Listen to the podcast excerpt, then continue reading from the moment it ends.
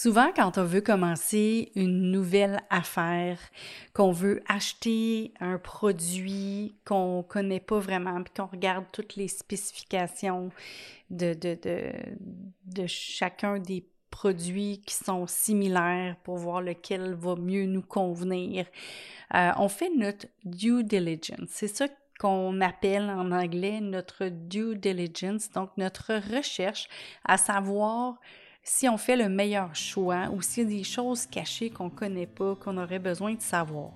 C'est la même chose quand on achète une, entreprise, quand on achète une franchise, quand on achète euh, euh, quelque chose qui appartenait à quelqu'un d'autre, une maison, même une maison aussi, puis qu'on veut faire euh, une inspection et tout ça.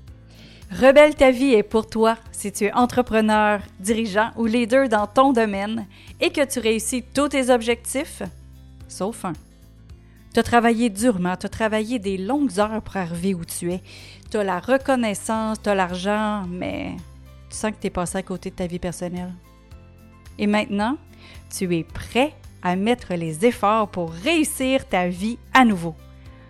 Parce que dans le fond, tu le sais que tu es plus qu'un chiffre d'affaires. Il est temps de rebeller ta vie.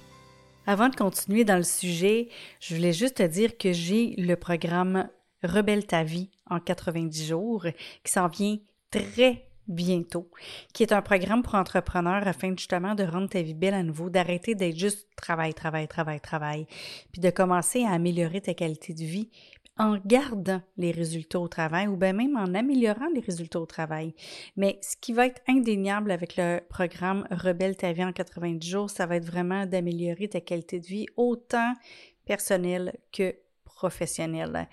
Et je pense que si tu sais vraiment pas par où commencer, euh, ben c'est vraiment la place à commencer parce que j'étais avec toi à tous les jours pendant 90 jours et je te démontre une méthode qui va t'aider à devenir autonome dans ta qualité de vie et tu n'auras plus besoin d'avoir à te demander par où commencer. C'est moi qui t'aide à te libérer du stress, à t'enlever vraiment un, gros poids sur les épaules pour pouvoir rajouter du beau dans ta vie, pour pouvoir remettre le plaisir dans ton quotidien. En attendant, pour te préparer, pour savoir qui je suis, puis comment est-ce que je peux t'aider, c'est quoi mon background en fait, va sur louiseamercier.com, puis tu vas avoir euh, vraiment une bonne idée de mon background pour pouvoir t'aider au niveau entrepreneurial et au niveau de la qualité de vie de ton entreprise et de ta vie personnelle.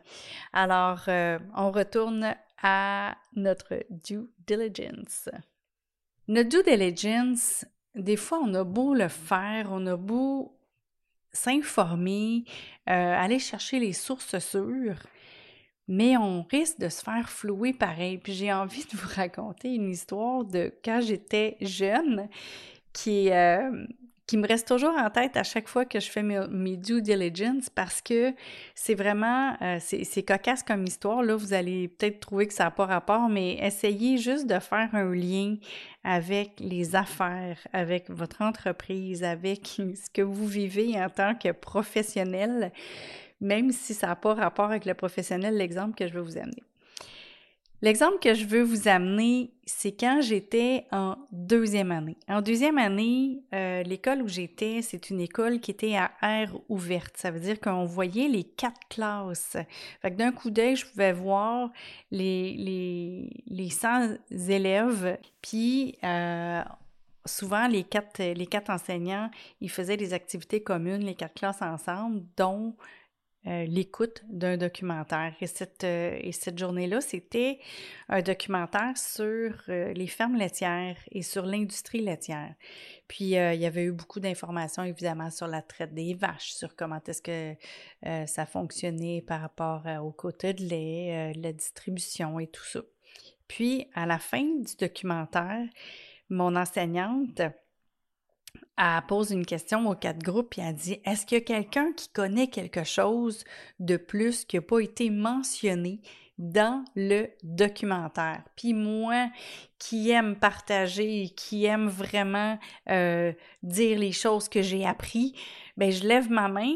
Puis je dis, bien oui, les vaches brunes donnent du lait au chocolat. Puis là, tout le monde se met à rire. Puis ma, mon enseignante, elle m'a chicané. Mais là, moi, j'étais certaine de ma réponse parce que la semaine d'avant, il y avait mes grands-parents qui étaient à la maison, puis il y avait, il y avait mes grands-parents, il y avait mon oncle.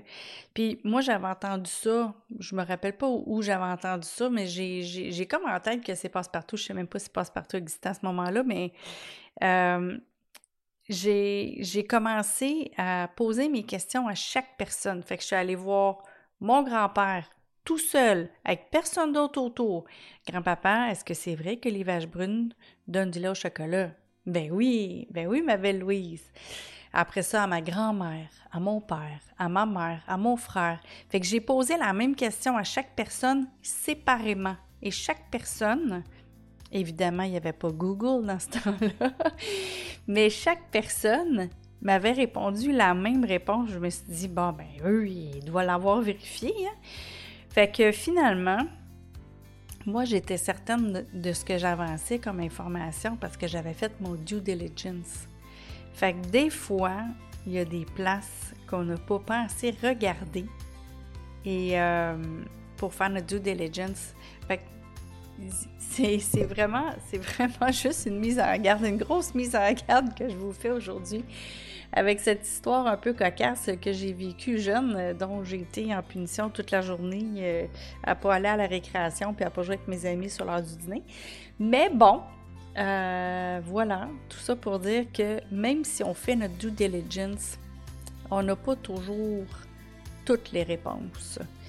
Donc, c'est juste pour vous dire, des fois, si vous avez vraiment besoin de faire un due diligence exhaustif, ben, demandez à quelqu'un qui est passé avant vous, pas vos grands-parents ou vos frères ou vos sœurs ou vos parents, là. des gens qui sont les professionnels de l'industrie pour pouvoir répondre à votre question. Peut-être, euh, moi, étant donné qu'il n'y avait pas Google, peut-être j'aurais dû euh, aller voir dans un livre euh, ou quelque chose du genre. Mais, mais voilà.